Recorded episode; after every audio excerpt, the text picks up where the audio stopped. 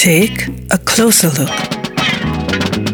Musiker, Bands und Künstler im Portrait auf 98.3 Superfly.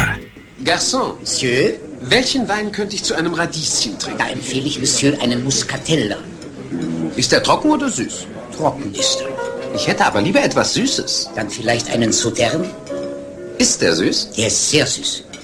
Etwa zu süß? Er ist süß.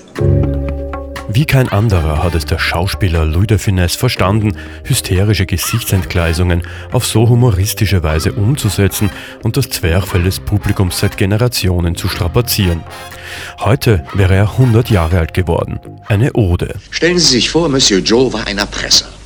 Nein, Doch. Hm. Und wir haben bei ihm eine Liste der Leute gefunden, die von ihm erpresst worden sind. nein. Doch. Und ich bin heute hier, weil Sie auf dieser Liste stehen. Ich? Sie. Nein. Doch. Der am 31. Juli 1914 in Courbois geborene Louis de Funès war ein Workaholic. Erst spät ist ihm der Durchbruch gelungen. Zu Beginn seiner Karriere war der Schauspieler mit spanischer Abstammung ausschließlich in Nebenrollen zu sehen.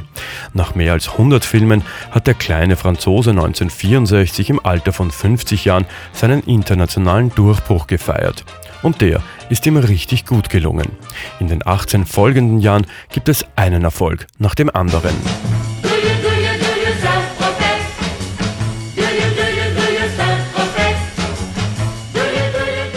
Seine Rolle des Gendarmen Ludovic Cruchot von Saint-Tropez und die Jagd in Gestalt von Kommissar Juvet nach Phantomas machten Louis de Funès zum beliebtesten Komiker in Frankreich, der auch im Rest von Europa Millionen Zuschauer ins Kino gelockt hat. Seine Charaktere hat er immer als ganz mies und doch ganz liebenswert beschrieben. Na, du kleine Düsenbiene, du. Wie bitte?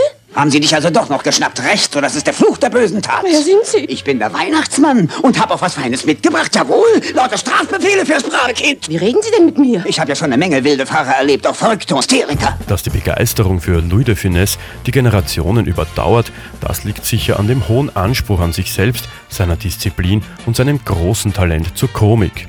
Hinter dem zappeligen Choleriker und Giftzwerg hat sich aber ein zurückgezogener, ordnungsliebender Mensch und fürsorglicher Vater verborgen, der sich mit Leidenschaft um seine Zuchtrosen gekümmert hat und tagelang schweigen hat können.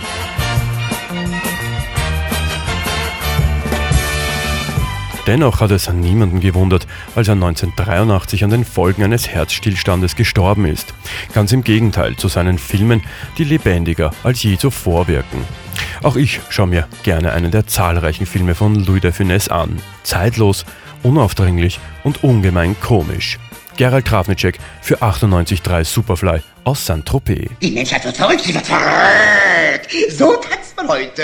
Jing, jing, jing,